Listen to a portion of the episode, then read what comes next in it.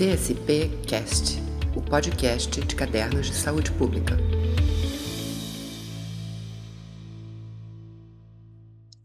Olá, estamos começando mais um episódio da Entrevista com Autores, uma iniciativa do Caderno de Saúde Pública, CSP, em parceria com a Escola Nacional de Saúde Pública Sérgio Aroco, a AESP, da Fiocruz. Hoje nós vamos abordar o artigo Desafios à Intersetorialidade no Cuidado das Crianças com Deficiência na Perspectiva de Profissionais de Educação. E para isso, nós convidamos duas autoras do artigo, a Francine Dias, mestre em Políticas Públicas e Formação Humana pela Universidade do Estado do Rio de Janeiro, a UERJ, e doutorando em Saúde Pública pela INSP.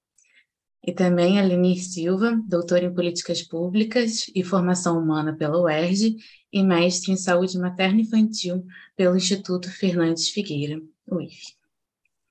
Para conduzir essa conversa, nós convidamos a nossa editora associada de cadernos, a Marta Moreira, mestre em saúde pública pela Fiocruz e doutora em ciências humanas e sociologia pela UPERJ. Eu sou a Clara Rosa Guimarães, jornalista de CSP, e agradeço muito a participação de vocês aqui e passo então a palavra para a Marta poder começar a nossa conversa. Primeiro, assim, vai ser boa tarde, bom dia ou boa noite, dependendo da, do horário de quem assistir. Agradecer pela possibilidade de que a gente possa estar trazendo né, para a conversa as autoras, é, né, professora Francine Souza Dias, professora Lenir Silva, de um artigo tão importante que, dentro do Caderno de Saúde Pública, traz a temática aí das crianças com deficiência, mas não de uma forma comum, a perspectiva da intersetorialidade e seus desafios. É, para começar essa conversa, né, e para a gente fazer com que isso chegue até vocês da forma mais agradável possível. A gente já tinha compartilhado antes algumas questões que a gente achava importantes. As autoras vão seguir, assim, ficar muito à vontade para fazer os comentários dentro do tempo é, que a gente tem para falar com vocês, tá?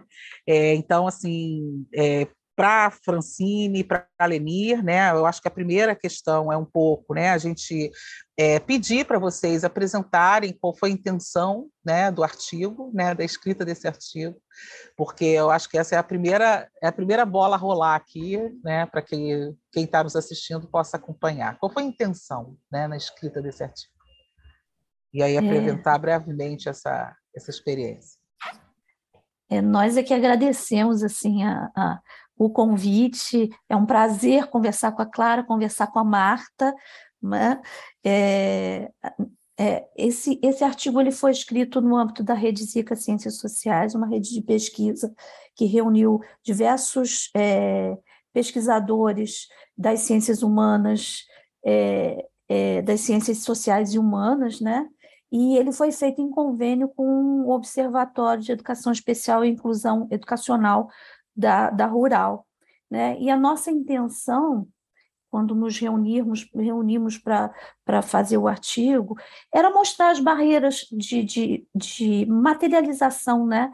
da, da intersetorialidade, e nós pretendíamos, na verdade, não só pesquisar os profissionais da educação, mas os profissionais da saúde também e da, da assistência social, nós fomos atravessadas pela epidemia, como todo mundo, pela epidemia da Covid, quando iniciamos o artigo, e acabamos limitadas ao, à perspectiva das, das profissionais da educação.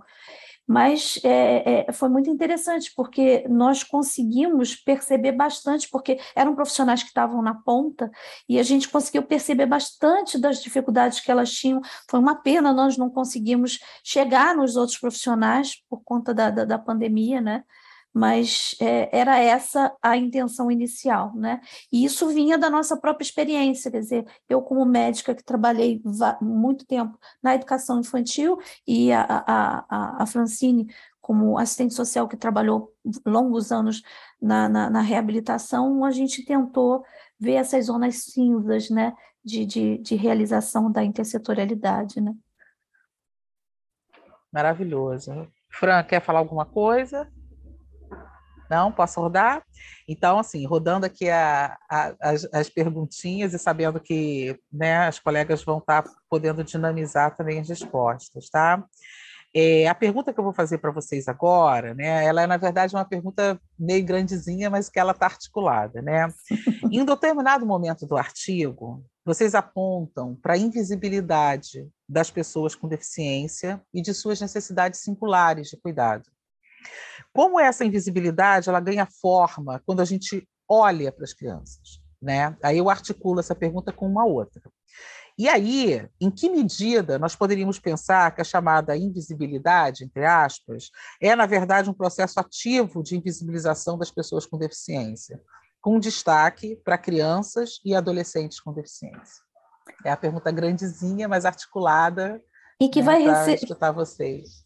E que vai ser respondida a, a, a, duas mãos, vamos dizer assim, ou duas vozes, né? Porque a Francine, quando estava falando comigo no, no, no é, quando a gente entrou no chat, né, ela estava falando que da provocação, né, da, da invisibilidade, da, do processo de invisibilização. Eu acho que ela pode falar sobre essa provocação. Eu queria falar é, assim, é, na perspectiva das crianças, né? Ela tem uma outra perspectiva, mas eu acho o seguinte: é, nesse longo trabalho na creche, nós víamos é, que havia uma atenção muito especial para o desenvolvimento das crianças e um desenvolvimento chamado normal, né, dentro da, da, da normalidade. E como era difícil a gente olhar para aquelas crianças, para para aquelas crianças que não é, contemplavam esse, esse, essa régua do normal e como era difícil o, o trabalho interprofissional no, no, no sentido do, do, cuidado dessas crianças, não só no sentido do diagnóstico, porque todo mundo muito preocupado com o diagnóstico, né? Uma, é, é, é numa perspectiva de que esse diagnóstico pudesse é, melhorar o desenvolvimento das crianças. E como era difícil olhar para elas, né, como crianças, no presente, não no futuro, e dar um cuidado adequado, né? E isso, essas dificuldades todas acabam instituindo um, um, processo de invisibilização dessas crianças, quer dizer, essa perspectiva de futuro, de desenvolvimento, né, tão acentuada que a gente vê, elas acabam dificultando e, e tornando essas crianças é, é, é, pouco visíveis, é um processo ativo de invisibilização, mas eu acho que a, a Francine já pensou alguma coisa em relação a isso, porque ela falou em, é, é, é, sobre a, a provocação, e eu queria que ela falasse um pouquinho. Oi, gente, boa tarde. É, eu achei maravilhosa essa pergunta, porque quando a gente. O, o, nosso processo de produção do artigo, né, e a ideia que a gente tentou construir aponta para a invisibilização, né? Quando saiu, quando você traz a pergunta, eu fui procurar, gente, onde está a invisibilidade? E aí bateu um desespero que eu falei, nossa, pô, escapuliu e não era para ter sido dessa maneira, né? É, e aí, é, de que maneira essa, essa invisibilidade, que sai como invisibilidade no artigo, mas pensando aqui em invisibilização, ela acontece, né? É, quando a gente olha para o cotidiano, né, a gente é, nós dialogamos com pessoas, profissionais da educação. Quando a gente olha para as escolas e não vê as escolas preparadas minimamente em termos de projeto arquitetônico, né? É, em, em, termos de acesso a conhecimentos, a informações que possam subsidiar uma outra maneira de trabalhar com as crianças, né? de, de, de efetivar a, a, a inclusão que a gente acredita, né? a educação inclusiva que a gente defende, quando é, as diferentes instituições ainda olham para essas crianças com um olhar medicalizante, numa expectativa de corrigir ou de apagar essa possibilidade de existir, a gente está falando de, de, uma, de um processo de, de invisibilização que é construído, né? E é construído de muitas maneiras, por muitos grupos. Então, essa invisibilização ela se dá no cotidiano, né? Não só por tudo que a pessoa não encontra, que a criança não encontra como possibilidade de cuidado, mas dessa maneira que ela é vista e que também atua nessa impossibilidade de construção de outra maneira de, de, de, de se relacionar e de existir ali naquele lugar, naquele território, né? Então, eu acho que, assim, para ser mais é, sucinta, é, esse processo pode ser percebido aí, né? Nessas possibilidades de, de, de construção e de, de, de, de relacionamento, né? Com o meio, com os outros. Agora, é importante né, esse destaque, né, tanto que Leni dá quanto Fran, né, acerca dessa, dessa, dessa tensão, né, invisibilidade e invisibilização, porque comumente a gente tem usado muito a palavra invisibilidade, até numa chamada assim, ética, né, para um olhar dirigido às pessoas com deficiência e todas aquelas pessoas que são passam por barreiras né, relativas à exclusão uhum. social. Mas eu acho que tem esse, essa nuance importante né, de entender que a invisibilidade ela não está, ela é construída, tanto como o Leni destacou, como o Fran né, destacou, né? seja pelo, o, pelas lentes né, das crianças, né, que estão sempre colocadas como um projeto a existir, quanto por essa coisa mesmo, né, que eu acho que o Fran deu um destaque, que é como a escola está preparada ou não para, por exemplo, a, receber essas crianças, né? A escola e a própria saúde, né? Então, assim, a, a própria formação né, dos professores, né, de toda a equipe que está lidando com essas crianças. Então, assim, se a gente não oferece isso, a gente também invisibiliza, como se a gente não contasse com elas, né? Então, eu acho que esse processo muito importante. Tem uma, tem uma coisa, Marta, Sim. que a gente percebeu na pesquisa, é, a maior parte das professoras que nós entrevistamos eram é, tinham formação específica é, direcionada para a educação especial na perspectiva da inclusão, mas elas não se sentiam é, com conhecimento suficiente para levar à prática isso. E isso denota também, assim, é, a falta de reflexão no trabalho. Você tem um, um olhar sempre para a falta de conhecimento, mas é, é, nunca para a potência que elas têm, para o próprio conhecimento que elas têm e para a reflexão que pode ser feita no trabalho. Então, isso a gente percebeu fortemente. Né, na, na, nas professoras e, em geral, a gente vem percebendo na, na, principalmente na área da educação, né? uma, uma referência à educação continuada e muito pouca referência à, à educação permanente, né? ao processo de potencialização, ao processo de, de reflexão no trabalho e pelo trabalho. Né? E eu acho que isso é uma das coisas que dificulta e, e, e ajuda a, a, produzir essa invisibilização, né? porque está todo mundo concentradíssimo em, em crianças se desenvolvendo normalmente e pouco concentrados em, em, em incluir né, é, é, é, as crianças né? E não só as crianças com deficiência, mas crianças com, com, com, que necessitam de cuidados, que têm condições crônicas, que é uma da, da, das, das, o que a, que a Zika trouxe à tona, né? É, é, é, o processo de inclusão não, não pode se limitar só às crianças com deficiência, mas existem outras crianças que podem estar dentro do, do processo de escolarização e ficam é, numa zona cinza de cuidado, né? É, e agora, né, eu trago assim para essa roda nossa de conversa, né, uma pergunta que eu acho que também pode ajudar um pouco a pensar outras questões, né? Como é que vocês, né, como pesquisadoras, né, pessoas também que trabalham, né, são trabalhadoras da área, né, com experiências na prática de trabalho com essas crianças, né, vocês compreendem nessa experiência que sustenta o artigo a relação, por exemplo, com as associações de mães e familiares de crianças afetadas pelas Como é que vocês veem essa entrada é, de um segmento né, é, no interior aí, né, do que chama-se política intersetorial, é, contemplando não só o conhecimento técnico, mas também o conhecimento comum né, de mulheres, talvez alguns homens né, que também participam desses cuidados, mas majoritariamente as mulheres nesse processo? Assim, como é que vocês viram, como é que vocês perceberam na experiência que dá subsídio à pesquisa essa articulação com as mães, é, principalmente a gente no Rio de Janeiro, né, a Lotus, essa associação, né? Mas como é que foi isso para vocês? Como é que vocês é, integram essa conversa pensando a, dimensão da política intersetorial? É, primeiro, a gente pode perceber na, na pesquisa assim, o cuidado com, com as crianças com síndrome congênita, como o cuidado em geral na nossa sociedade, na nossa cultura, tinha uma perspectiva muito feminina, né? tem uma perspectiva muito feminina. E é, é, é óbvio, são famílias reunidas, tem homens relacionados, mas é, é, majoritariamente são mulheres. E a força política que essas mulheres é, conseguiram desenvolver a partir do, do, das suas é, questões que foram reunidas é, é, em salas de espera, em, em, em locais de cuidado, e como elas conseguiram não só se articular para a produção de, de, de, de políticas é, para suas famílias, para os seus filhos, mas como elas foram agentes produtores de conhecimento.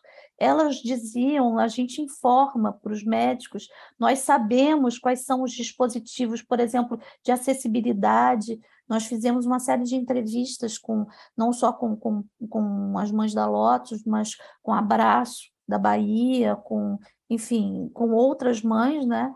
E elas dizem: nós passamos 24 horas por dia pensando nas crianças, então as melhores soluções vêm de nós. E eu acho que é, é, é importante essa, essa declaração né, de, de uma ação não só política, mas de produção de conhecimento que elas têm. Né? Então, essa demanda de intersetorialidade vem dessas, da, da, da, dessas associações, de, dessa ação né, política, principalmente. Né? Eu não sei se a Francine quer falar mais alguma coisa. Eu acho que vai de encontro, né, o que você falou é, em termos de complementação, é essa ideia de que a, a, gente já parte de uma perspectiva da insuficiência das disciplinas, né, e desses saberes com os quais a gente dialoga muitas vezes de forma prioritária na academia, né, o, o conhecimento científico, saber produzido a partir de uma série de, de, de problemas, de métodos e métricas que vão sendo é, produzidos com essa finalidade.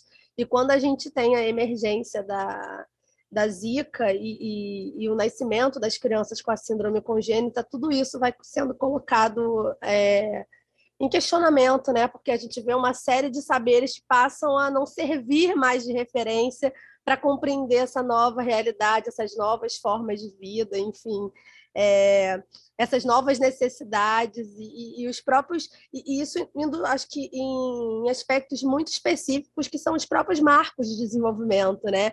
Que é algo sempre tão rígido, né? Tão tão bem definido que já não serve mais é, como servia antes. Então, quando a gente começa a dialogar com essas famílias, com as mães, é, observar essas crianças crescendo, é, isso é uma oportunidade enorme para a gente rever, inclusive, a, a, as certezas que são produzidas né, do lado de cá.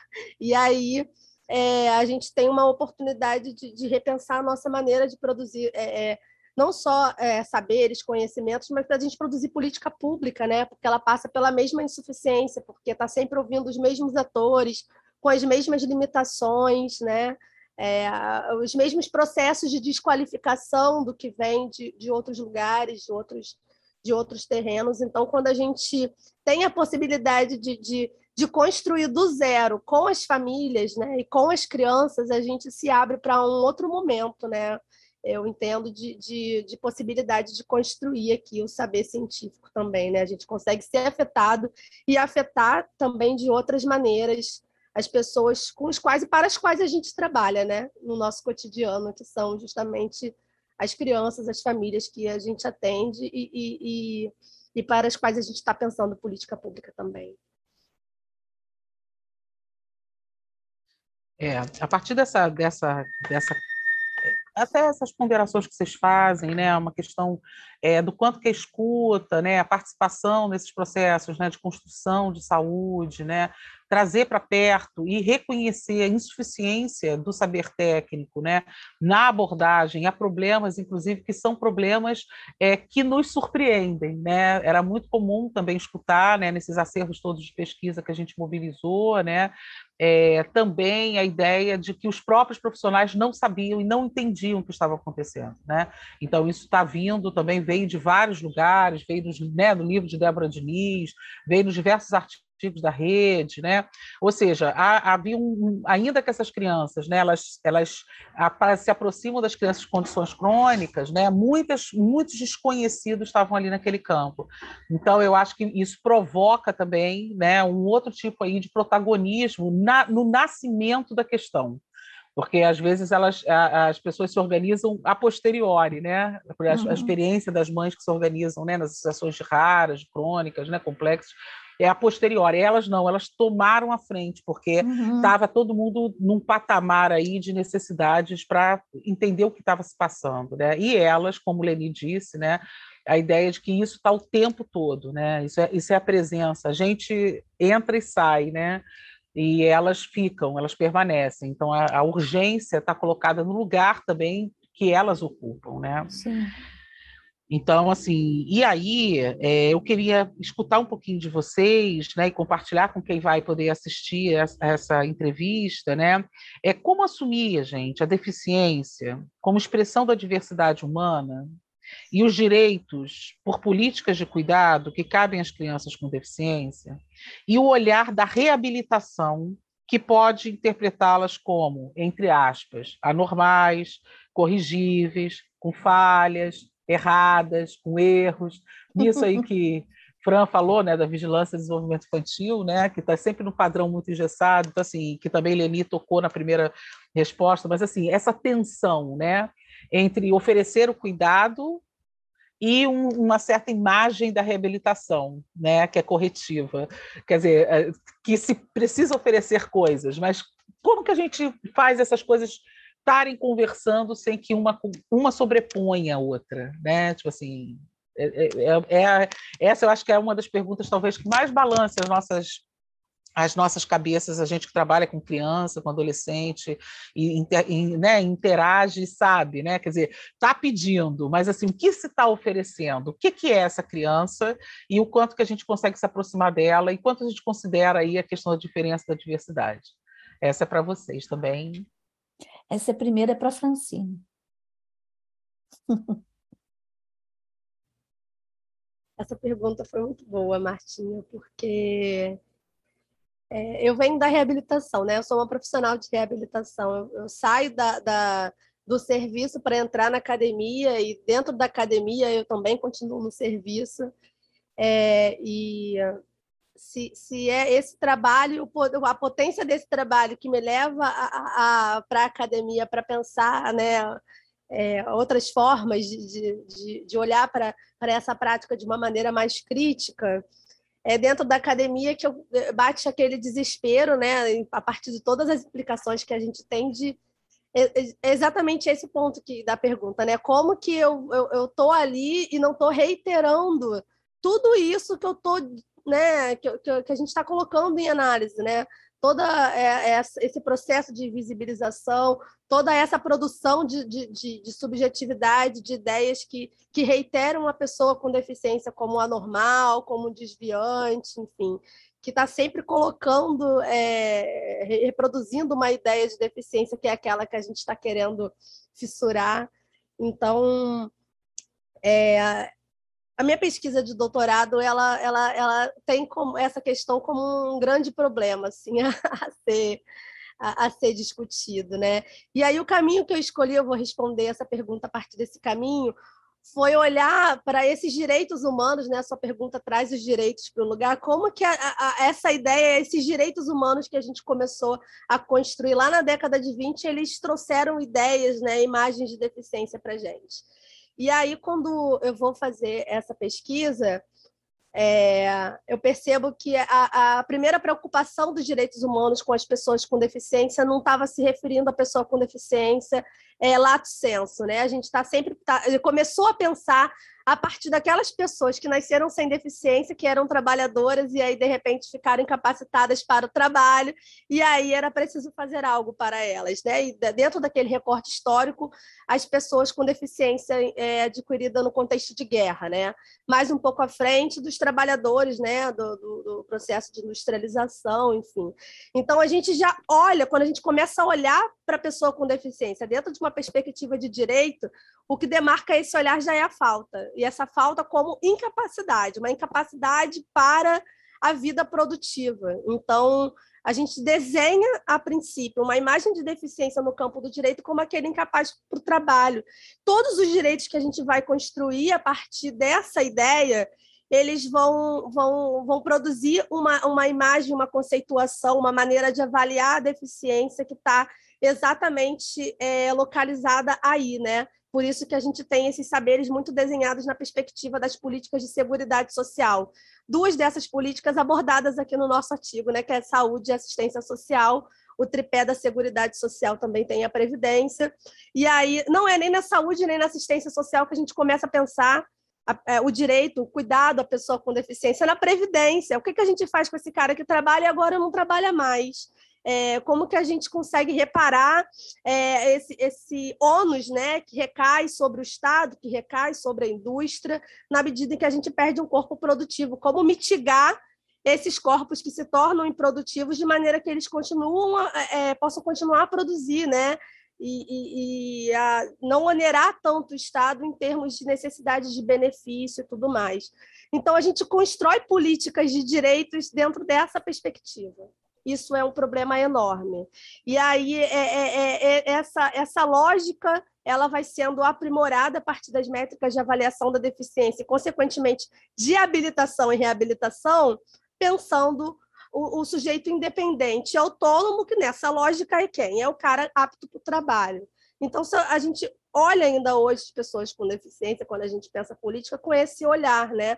Quando a gente pensa as possibilidades de cuidar, quando a gente pensa a educação, a gente está o tempo inteiro, né? Muitas vezes, olhando para a possibilidade de construir, de fazer daquele sujeito um corpo produtivo. E aí a gente esvazia de sentido toda a potência que pode ser um cuidado, é, toda a potência do encontro do cuidado, quais são as possibilidades e sentidos do cuidar, porque a gente está olhando para uma finalidade muito específica que foi colocada para a gente lá atrás, que deveria ser o processo de habilitação e reabilitação, e, e, e a, a, o sujeito de direitos ele vai sendo sujeito de, de direitos a partir desses contornos, né? que a Seguridade Social e os valores da Seguridade Social vão, vão fornecendo. Então, eu acho que é, a primeira maneira da gente escapar dessa, dessa roda, né, que não para de girar e a gente está aqui 100 anos depois, é, atuando numa perspectiva muito similar ao que acontecia 100 anos atrás, é a gente pensar a deficiência a partir de outros saberes, né? Eu acho que a gente precisa olhar que outros saberes, que outros, que outros povos, que outras pessoas conseguem, né? outras culturas conseguem é, pensar a diversidade humana, pensar os corpos, pensar é, essa materialização da nossa existência pela via do corpo de maneira não hierarquizada.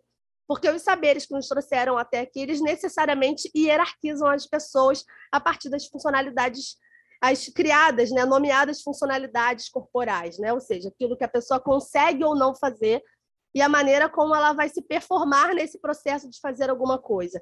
É, é o que ela consegue ou não fazer e a performance, o modo como ela faz. Então, que outros saberes nos dão ferramentas para pensar a diversidade fora dessa lógica?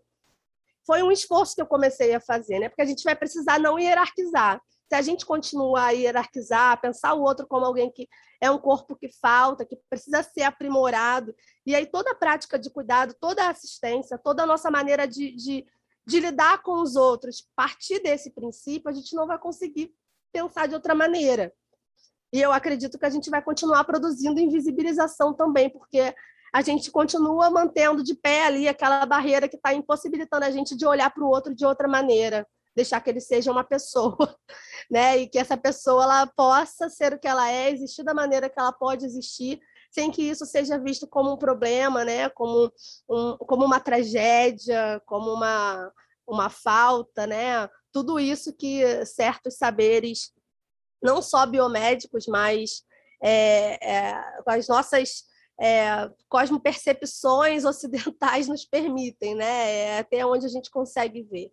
Então, eu acho que a gente começar a resgatar outros saberes que não hierarquizem as nossas relações e as nossas maneiras de habitar esse mundo é um começo para a gente repensar, então, que outros valores, que outros conhecimentos são esses que vão instrumentalizar outra maneira de cuidar. E, assim, é... o cuidado, para mim, é encontro, né? Cuidado é encontro. A gente não tem como dá sem encontrar com o outro. Encontrar com o outro é, é, é se abrir para um campo de possibilidades infinitos que necessariamente vão levar a gente para o desconhecido, né? vão levar a gente para um lugar de construção coletiva, né? de construção conjunta. e vai olhar para aquele território de vida do sujeito, as pessoas que estão junto com ele, com quem ele conta, é, que suportes existem ali.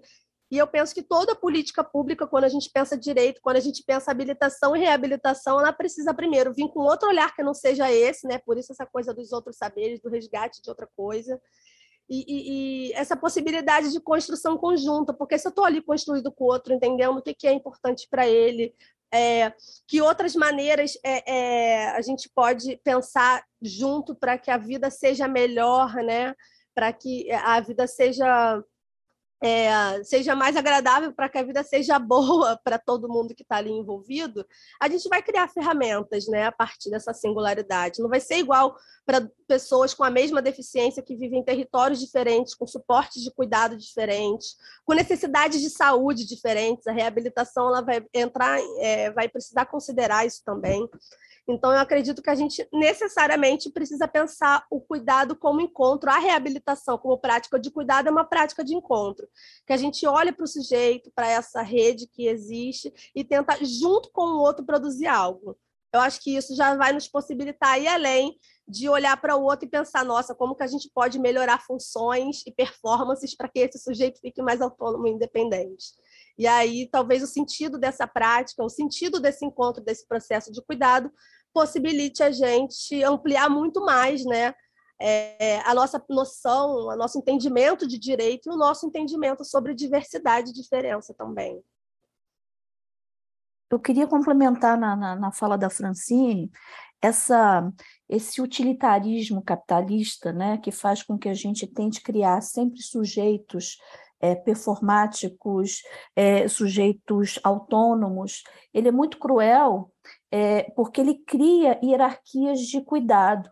A gente olha, por exemplo, é, quando esse utilitarismo olha para a primeira infância e diz que a primeira infância é uma janela é, possível de intervenção, né? e cria uma ideia de é, é, intervenção precoce é, de, de um a três anos, e quando você pega pessoas com deficiência que chegam nos serviços e que não tiveram essa intervenção nessa chamada janela de oportunidade, você é, às vezes cria uma hierarquia de, de, de, de, cuidado, assim, eu vou intervir mais naquelas crianças menores e vou deixando as crianças mais velhas sem intervenção. Isso acontece não só na, na, na, na reabilitação, isso acontece na educação, é, é, é no, no, no, fomento à própria educação e como você constrói essa, é, essa valorização né, da, da, das, da, da, das é, da, da, da, passagem escolar das crianças, enfim,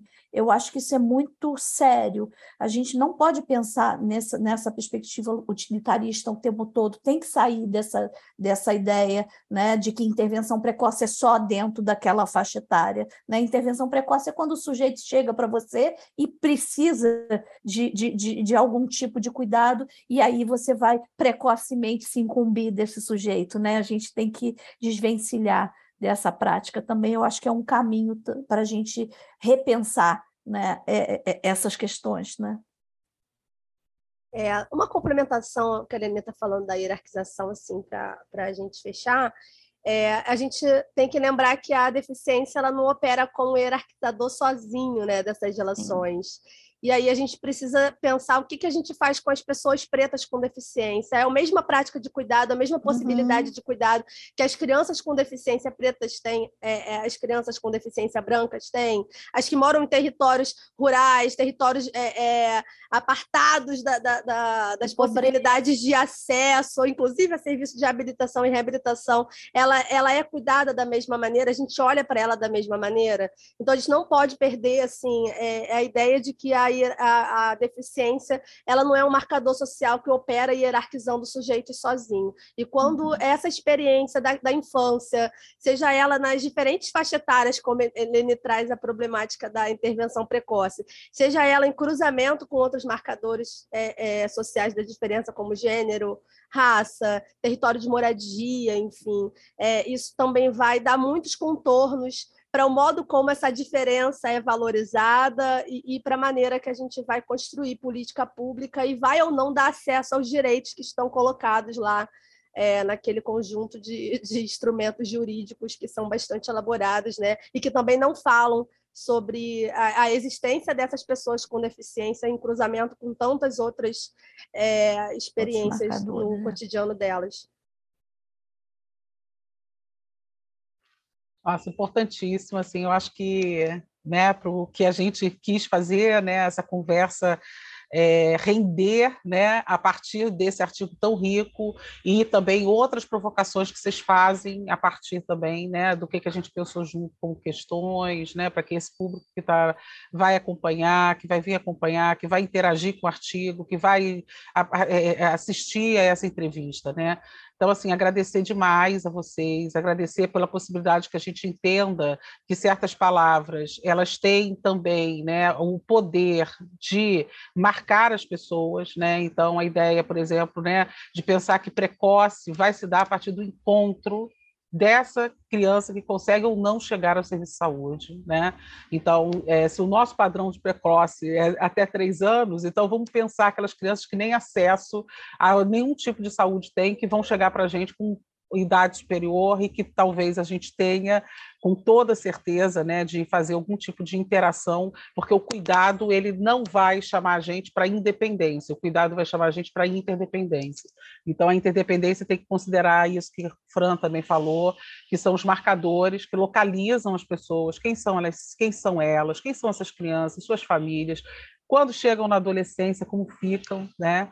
Então, esse, essa lacuna aí, esse buraco, né, entre infância e idade adulta. Então, assim, agradecer demais. Eu, como essa mediadora de conversa, junto com Clarita, é, dizer que é um presente poder é, escutar vocês duas, dá vontade de a gente conversar muito mais tempo, mas aí fica o convite para que os leitores de cadernos possam ver as publicações que estão cada vez mais presentes relacionadas à questão da deficiência encarnada, incorporada, não como um conceito abstrato solto no mundo. Né? Então, o Caderno de Saúde Pública tem tido esse papel também de publicar artigos relacionados à questão da deficiência e a gente convida vocês para que venham ler e interagir com a gente. Tá? É isso, passar para a Clarita. Sim, inteirando o convite da Marta, lembrando que o link desse artigo estará na descrição do canal do, da ENSP. Então, para todo mundo, um convite aqui para ler o artigo, para saber mais, se aprofundar mais, depois dessa conversa riquíssima, justamente com questionamentos aí, que a gente poderia ficar horas debatendo e propondo cada vez mais. Gostaria de agradecer muito a participação de todas hoje, foi um prazer. Então, encerrando aqui mais um episódio da entrevista com autores. É, muito obrigada pelo debate, pela conversa. E gostaria de pedir a você, nosso ouvinte, nosso é, espectador, para compartilhar esse conteúdo nas suas redes sociais de preferência, é, acompanhar cadernos de saúde pública, tanto no Facebook quanto no Twitter. E é isso. Muito obrigada a todos e até o próximo episódio. CSP Cast, o podcast de cadernos de saúde pública.